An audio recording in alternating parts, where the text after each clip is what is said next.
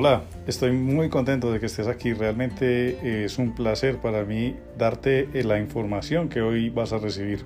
En esta ocasión, el tema que vamos a hablar es sobre la abdominoplastia ah, y nuestro podcast principalmente es para informar, para contar, para relatarles a las personas interesadas pues algunos aspectos acerca de cada cirugía.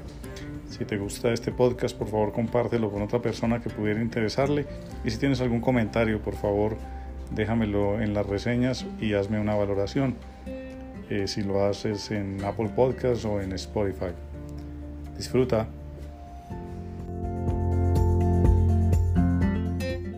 Hola, soy el doctor Juan Esteban Sierra, cirujano plástico, y hoy quiero hablarte sobre la abdominoplastia, que conozcas cuáles son los detalles de la cirugía, tanto antes, durante y después del procedimiento.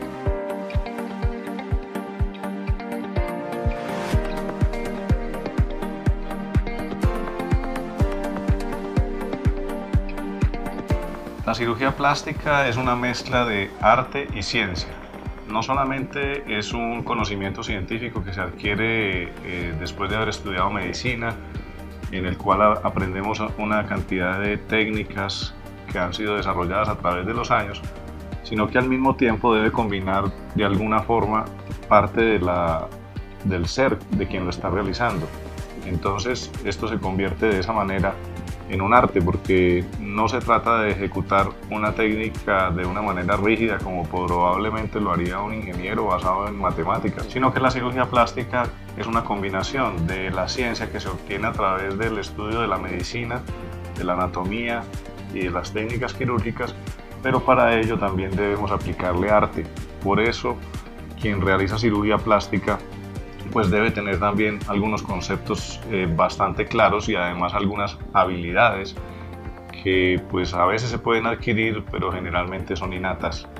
Entonces es por eso que no siempre los resultados de pronto de las cirugías pues son, pueden ser iguales porque es un arte, como siempre enfatizo, pues es muy distinto hacer una pintura de una pared al hacer una pintura de un cuadro. Entonces más o menos es eso al, al cuadro hay que ponerle arte, de pronto a la pared más técnica que arte y eso es algo más simple de hacer.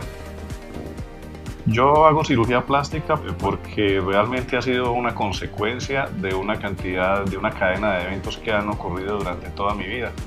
Digamos que unas cosas fueron llevándome a otras. En mi familia había mucho arte, que siempre fue muy artístico. Mi abuelo pintaba, mi madre pintaba, mi padre era fotógrafo, eso me, llenó de una cantidad de conceptos, digamos, artísticos y estéticos que finalmente después de que yo estudié medicina, pues curiosamente las cosas en la vida se van dando y pues se mezcló esa parte artística con esa parte también científica que obtuve a través de la medicina.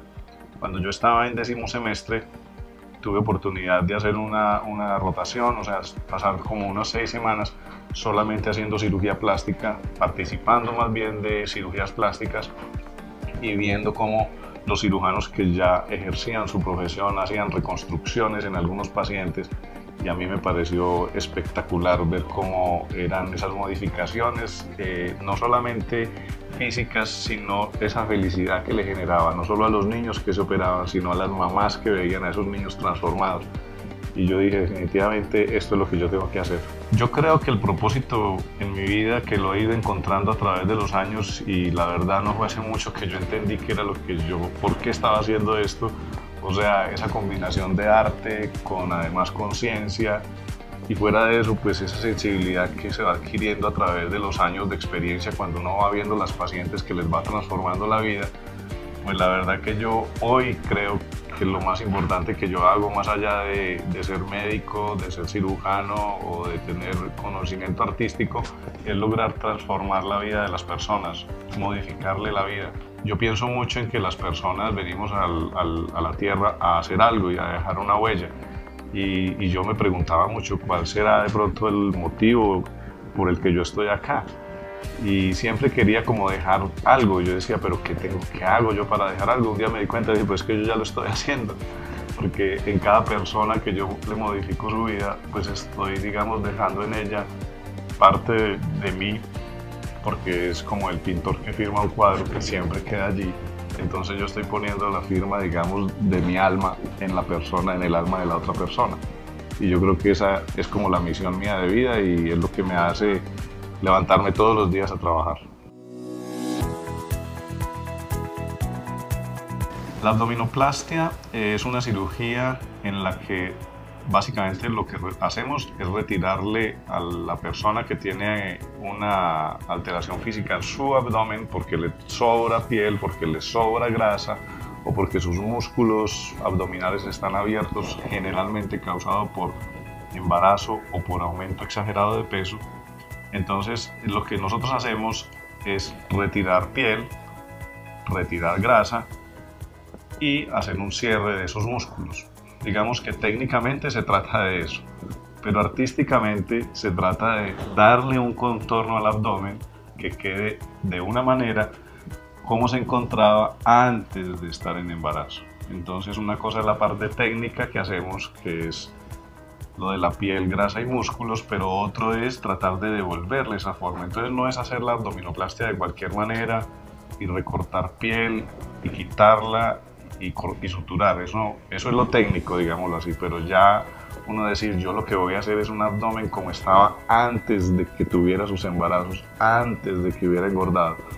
Pues es eso lo que los pacientes buscan. Es por eso que no todos los pacientes son aptos para hacerse la cirugía y siempre se requiere como de, una, de unos requisitos, sobre todo de estilo de vida y de alimentación, etcétera, que hay que tener en cuenta también.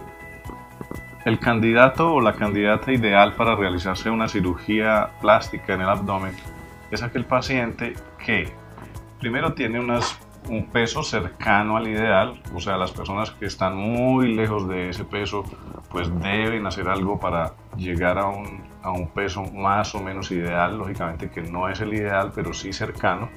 Una, una, persona que goce de buen estado de salud, o sea, que no tenga enfermedades que vayan a contraindicar el procedimiento, una persona que, que, tenga buenos hábitos de alimentación, buenos hábitos de ejercicio eh, y una persona que logre entender cuáles son todas esas condiciones por las que tiene que pasar tanto en el preoperatorio como en la cirugía, como en el posoperatorio, para que realmente logre un resultado que sea duradero en el tiempo, porque no, no nos quedamos contentos con que el paciente quede contento con un resultado inmediato, sino que ese resultado sea bastante duradero y se mantenga.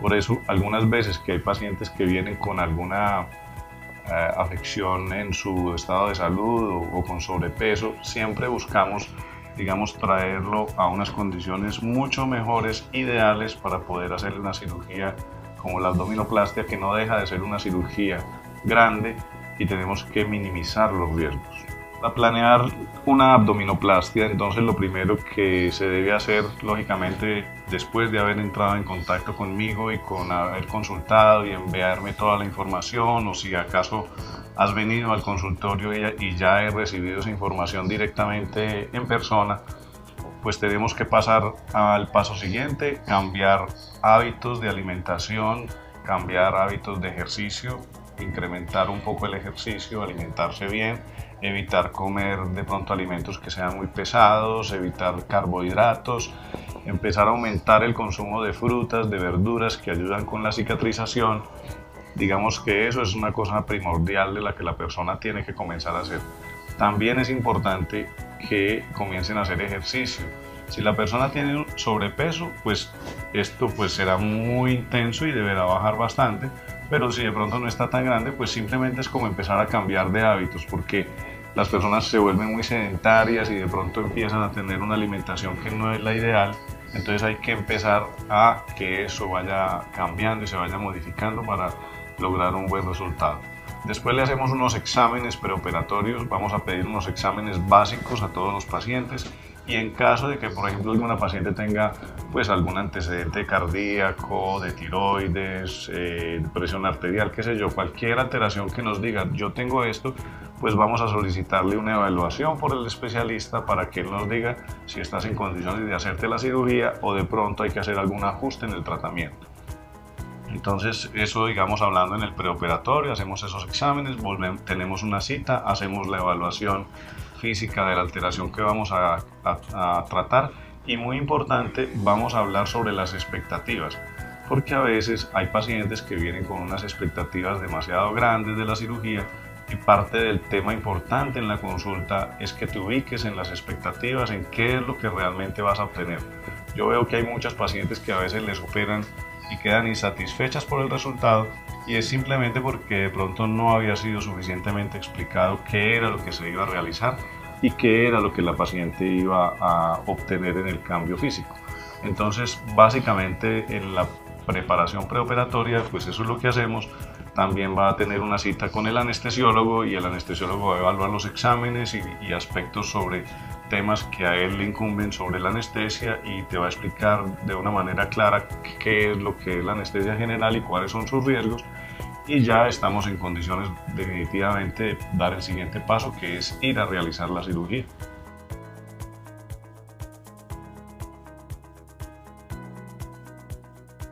Hablando sobre el lugar donde realizamos las cirugías, pues nosotros realizamos cirugías en la ciudad de Manizales y en la ciudad de Medellín. Son dos ciudades de Colombia, el centro del país.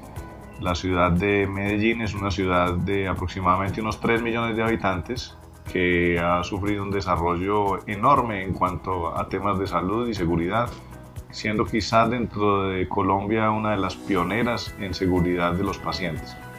Opero también en la ciudad de Manizales, pues yo soy nacido en, en dicha ciudad y con una regularidad más o menos mensual, pues también voy allá y realizo algunos procedimientos, pero la frecuencia con la que lo hago pues es mucho menor. Trato de hacer las cirugías en clínicas donde contemos con todos los recursos que tengamos posibles de brindarle y ofrecerle a los pacientes. Sabemos que no los vamos a necesitar en muchas ocasiones, pero también sabemos que esta cirugía implica unos riesgos que es importante tener donde tratarlos a la hora de que ocurran. Entonces necesitamos tener ojalá un laboratorio 24 horas, tener médico 24 horas, Ojalá que si pudiéramos tener un servicio de urgencias para que el paciente en caso de que tenga que volver a la clínica por cualquier motivo pueda hacerlo. También que tenga ojalá una unidad de cuidado intensivo que si de repente el paciente por cualquier motivo lo quiera, lo, lo viene a requerir, pues se encuentra a disposición y a la mano. Entonces, las dos clínicas donde yo realizo la cirugía en este momento cuentan con esos servicios y me dan a mí pues la tranquilidad suficiente como para poder ofrecerle a mis pacientes estos servicios y yo hacer la cirugía con toda tranquilidad. Para la realización de la abdominoplastia, eh, yo siempre la realizo con anestesia general.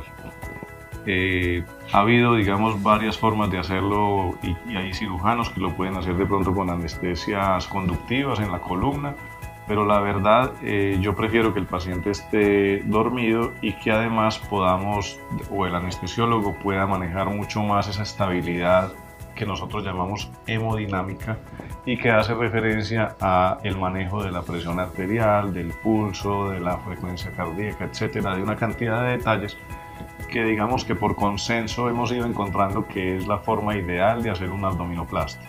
Entonces yo realizo la abdominoplastia con anestesia general. Eh, aproximadamente el tiempo de cirugía es de unas 4 a 5 horas. Cuando lo hacemos generalmente está asociado con liposucción, entonces la cirugía toma más o menos 4 o 5 horas. Cuando es solamente abdominoplastia nos demoramos 3 horas. Eh, la anestesia general es muy importante que ustedes sepan y, conozcan que es, es, muy distinto a lo que era en el pasado. Las personas le tienen mucho temor a la anestesia general, pero hoy en día existe una cantidad de medicamentos que en el cuerpo se metabolizan rápidamente, quiere decir el cuerpo los va eliminando rápido, de modo que eso ofrece altísima seguridad. Y fuera de eso, los monitores que hoy en día utilizan los anestesiólogos, pues dan, digamos, una exactitud tal que permiten que ellos realicen una cirugía y sepan en el momento real y en el momento inmediato si está ocurriendo algún cambio o alguna alteración que sea importante tener en cuenta durante la cirugía. Entonces esa historia de que las pacientes que se quedaban dormidas y que no se despertaban, eso realmente pues hoy no sucede. Fuera de eso, también para su tranquilidad, les digo que las cirugías que yo hago, todas las cirugías plásticas, yo siempre utilizo anestesia local en el área donde estoy operando. Eso hace que el anestesiólogo tenga que usar o necesite usar menos cantidad de anestesia general, porque como las áreas están infiltradas con anestesia local, digamos de alguna manera inconsciente, no existe un estímulo doloroso para el cerebro, así estemos dormidos, eso sigue funcionando, entonces eh, de alguna manera los pacientes no requieren tanta anestesia general y lo que uno ve es que la cirugía termina y a los 5 minutos más o menos los pacientes ya están despertando.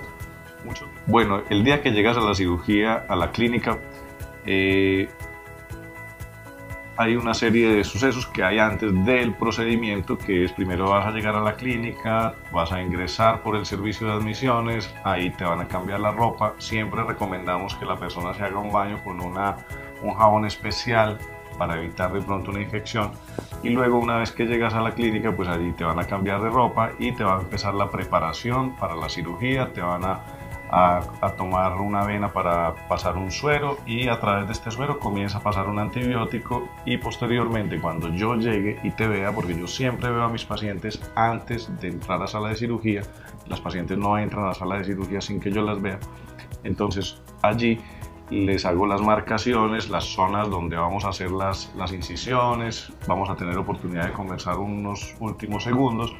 Eh, muchas pacientes en ese momento pueden llegar un poco intranquilas y generalmente cuando conversan conmigo, pues generalmente como que se calman un poco, se tranquilizan.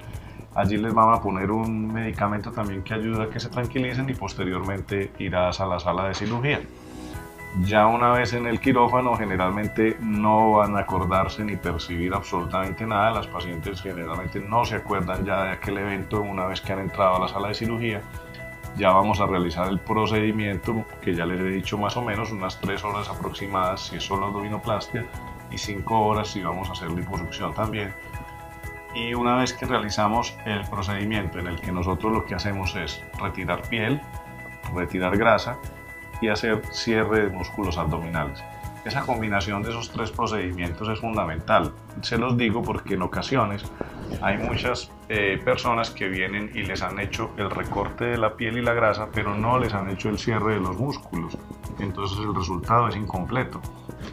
A veces también, por hacer la cirugía muy rápido, la confección del ombligo pues no queda de pronto muy perfecta. Entonces uno tiene que ciertos detalles, hay que gastarles el tiempo para que quede realmente un abdomen eh, estéticamente bien agradable y bien bonito. Por eso eh, puede haber muchos tipos de abdominoplastia y se puede encontrar muchas diferencias y, y pensar, pero ¿por qué esta quedó así y por qué esta otra no quedó así? Y simplemente es porque de pronto a veces hay que ponerle un poco más de detalle a las cosas. La abdominoplastia finalmente eh, y la cirugía plástica es un arte, como siempre lo he dicho, y por eso eh, uno no puede hacer las cosas rápidas. El arte es una cosa que toma tiempo y que se demora. Desafortunadamente nosotros no nos podemos quedar todo el día tampoco haciendo un ombligo y por eso es que la habilidad que se obtiene con la experiencia es tan importante cuando uno está realizando todo el procedimiento para que quede en el menor tiempo posible lo más perfecto posible también. De modo que eh, no ahorramos tiempo en la confección ni del ombligo ni en sutura del abdomen, que sabemos que es lo que finalmente la paciente va a ver después.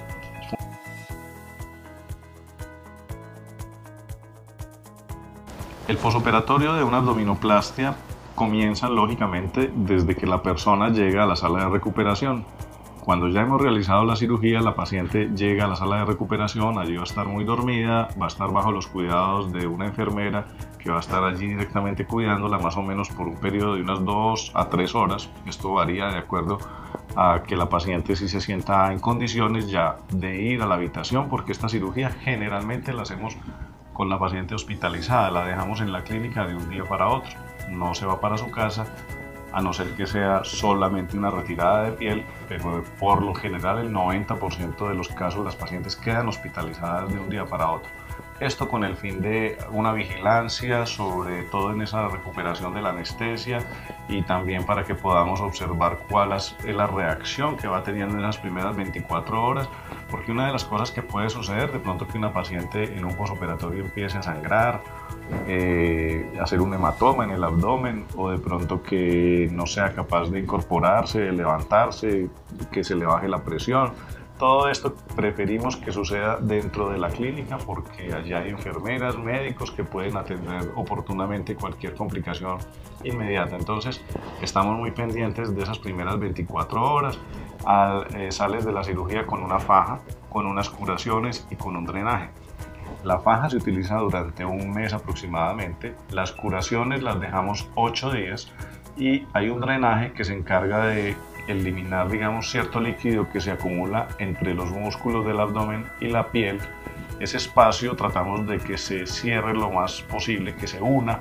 Entonces dejamos un drenaje en esta superficie para que extraiga todo el líquido que se pusiera, pudiera acumular. Esa manguerita va a un recipiente cerrado que tiene una tapita y eso hay que desocuparlo dos veces al día, los primeros días y cada vez menos. Las curaciones no se deben remover ni se deben eh, mojar durante los primeros siete días. Eso es quizá una de las cosas que más le incomoda a las pacientes. Pero yo les voy a decir una cosa, poner estas cintas en las curaciones eh, las inmoviliza, inmoviliza la cicatriz. Entonces ayuda al proceso de cicatrización porque hay una cosa fundamental que siempre todas las pacientes quieren y es que el abdominoplastia pues no se les quede notando la cicatriz. De modo que muchas personas me preguntan, ah, pero ¿cuál es la crema que yo tengo que usar después o qué es lo que tengo que hacer después? Y la verdad yo les digo, lo más importante son esos primeros siete días. Entonces en la abdominoplastia, eh, tener la curación sin mojarla y mantener una posición sentada, eso es fundamental también, estar la mayor parte del tiempo sentada y al caminar no se puede erguir el cuerpo por completo. Los primeros ocho días se debe caminar con el cuerpo ligeramente inclinado para no darle tensión a la cicatriz y hacer que ésta quede bien delgadita. Ya después de eso, si esa fase, digamos, ha sido eh, satisfactoria, pues sí, las cremas, algunas cintas que le ponemos y todo eso. Pero lo más importante son esos primeros ocho días. Hay que estar muy quietos esos ocho días, no tanto tampoco porque hay que caminar, pero de todas maneras sí es importante que eh, no estiren el cuerpo para que la cicatriz esté lo más eh, delgada posible en el posoperatorio.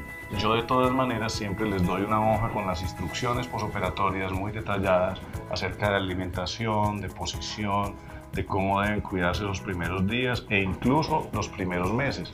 Más o menos al mes comienzan de pronto a hacer ejercicio, aproximadamente al mes. Eso es muy variable y depende de la recuperación de cada paciente. Entonces hay ciertas cosas que realmente ya hablaremos con respecto a cada caso particular, pero en términos generales el posoperatorio de una abdominoplastia es ese.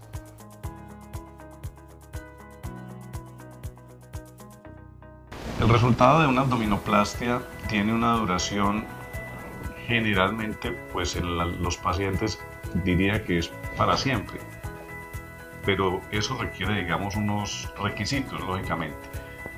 Y los requisitos no están basados solamente en cómo se hace la cirugía, sino cómo la paciente se cuida después de la cirugía.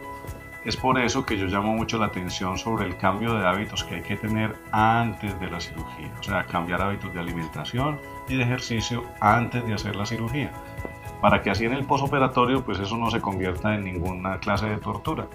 Entonces, las pacientes que yo tengo afortunadamente lo entienden y yo les transmito todos esos eh, conceptos y veo que los atienden muy bien. Las pacientes siguen cuidándose y siendo así, veo unos posoperatorios a largo plazo de nada, pues 10, 15, 20 años y esas pacientes siguen tan bien como cuando se les hizo la cirugía.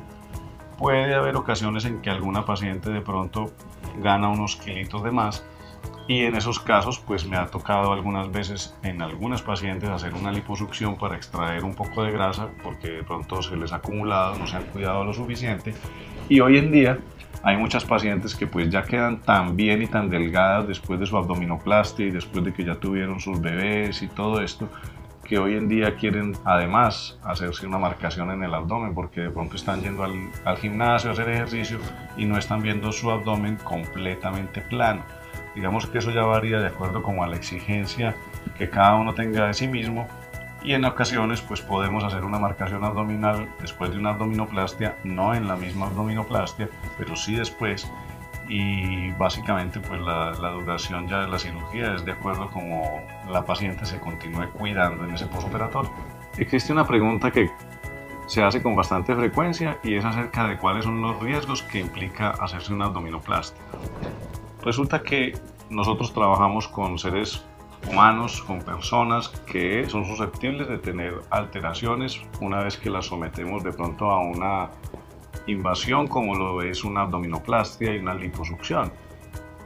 Eh, en términos generales, los riesgos o las complicaciones más frecuentes hacen referencia a alteraciones de la herida, puntos que de pronto pueden eh, extruirse, o sea, salirse, de pronto una parte de la herida que puede abrirse por excesiva tensión en el momento de comenzar a moverse, eh, de pronto un punto que se suelta por algún movimiento brusco. Ya tuve alguna paciente que se le soltaron unos puntos en el ombligo por un esfuerzo al otro día de la cirugía, tuvimos que volver a suturarla. Entonces la mayoría de las complicaciones hacen referencia a, a temas de la herida. También a veces se pueden suceder hematomas. Yo les hablaba de que en la abdominoplastia se coloca un drenaje, algunas veces puede cerrarse o taparse y no salir el líquido que quisiéramos que está saliendo. Y ese líquido cuando se acumula en el abdomen puede producir dos cosas. Una es un hematoma, que es sangre que se acumula en, esta, en este espacio entre el músculo y la piel. O dos, un seroma, que no es sangre, sino que es como un agua sangre. Cuando esto se acumula y el dren está ocluido, tenemos que hacer la extracción por medio de punción con una aguja. Como el abdomen queda un poco insensible, pues a algunas personas les asusta mucho solo ver la aguja, pero la verdad es que no sienten absolutamente nada. La extracción se hace de una manera bastante delicada, pero de todas maneras hay que puncionar el abdomen para sacarlo. Eh, eso generalmente con una sola vez no es suficiente, sino que hay que hacerlo varias veces. Pero pues esa es una de las cosas desafortunadas que puede suceder, pero tiene solución. Entonces se resuelve, digamos, en, en el 100%. Existen otras complicaciones que hacen eh, relación con de pronto falta de circulación a nivel de la herida. O sea, cuando hacemos liposucción abdominoplastia, hay pacientes que, que, no tenemos como saber que pueden tener una alteración en la microcirculación de la piel. Por ejemplo, las personas que fuman, las personas que tienen el colesterol muy elevado y fuera de control, o personas que tienen alguna enfermedad del colágeno también o algunas enfermedades reumáticas pues tienen alguna alteración en esa microcirculación que está superficial en la piel. Por eso muchas veces nos abstenemos de hacerle cirugía a estas pacientes, pero existen algunas que podemos llevarlas a una condición, digamos, de seguridad que nos lo permiten hacer, pero que a pesar de eso, sintiéndonos muy seguros y todo, podemos tener una disminución en la circulación en la zona de la herida y alguna zona de allí del abdomen de pronto pues el tejido no sobrevivir y morirse, digamos, eso es una complicación que no es agradable, puede suceder, qué sé yo, por ahí en una de cada 200 pacientes. Y lo que tenemos que hacer a partir de ahí es comenzar a hacer una serie de curaciones eh, que ya se verá si son diarias o cada dos días más o menos hasta que este tejido cicatrice totalmente y posteriormente hacer de pronto una corrección de esa cicatriz. Generalmente pues no deja secuelas, pero es algo que alarga esa recuperación y es una de las complicaciones que también puede suceder. Y hablando de otras complicaciones más graves, pues existe también eh, por ejemplo, la trombosis o la embolia grasa o la embolia de coágulos. Estas cirugías en las que se moviliza grasa y se movilizan pues tanto los tejidos, como les he hablado sobre la abdominoplastia y la liposucción, más o menos en una incidencia de aproximadamente 1 para 10.000 pacientes, le puede suceder que se le hagan coágulos en sus extremidades inferiores y un coágulo de estos puede viajar a través de la sangre y ubicarse en un lugar como corazón o pulmón y convertirse en una complicación realmente no agradable que si bien es muy infrecuente lo que hay que estar es muy atento a los síntomas que esto puede producir para tratarlo oportunamente. O sea, si el paciente llega a sentir, yo siempre les doy en las instrucciones unos signos de alarma que si una persona llega a tener alguno de estos síntomas, pues debe consultar inmediatamente al servicio de urgencias donde le hago la cirugía y allí pues se iniciará un tratamiento. La frecuencia, como les digo, es muy baja y lo que hacemos siempre es tratar de prevenir que esto suceda. Primero, no operando pacientes que tienen riesgo. Segundo, existen medicamentos que le damos a los pacientes a todos para prevenir que esto suceda. Fuera de eso les colocamos unos compresores neumáticos durante la cirugía en sus piernas para que eso no suceda y ponemos unas medias antiembólicas también para que eso no suceda. Digamos que hoy en día podemos decir que tratamos de prevenir que esto suceda, pero a pesar de toda esa prevención puede suceder. De modo que lo importante es hacer la cirugía en una clínica donde se cuente con todos los recursos para poder tratar cualquier contingencia. Hablando de las complicaciones que yo he tenido en cirugía plástica, siempre les digo a las pacientes que eh, solamente no se le complican las cirugías a los que no hacen cirugía. Entonces, lógico que cuando estamos haciendo estos procedimientos todos los días, existe la posibilidad de que alguna paciente tenga una complicación.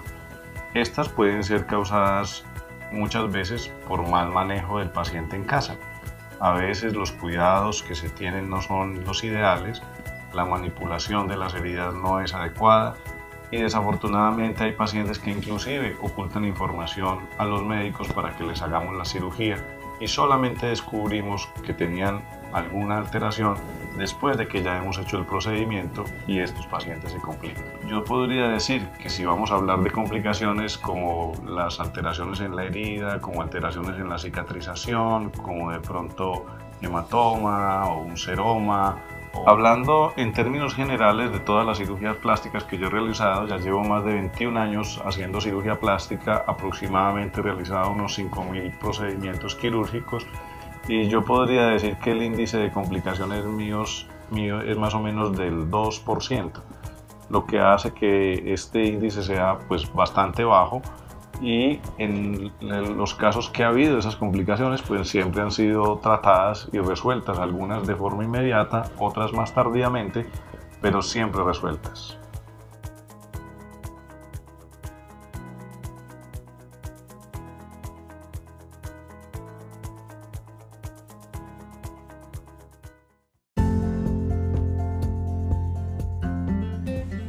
Bueno, espero que toda la información que te di el día de hoy te sea de utilidad, te haya gustado.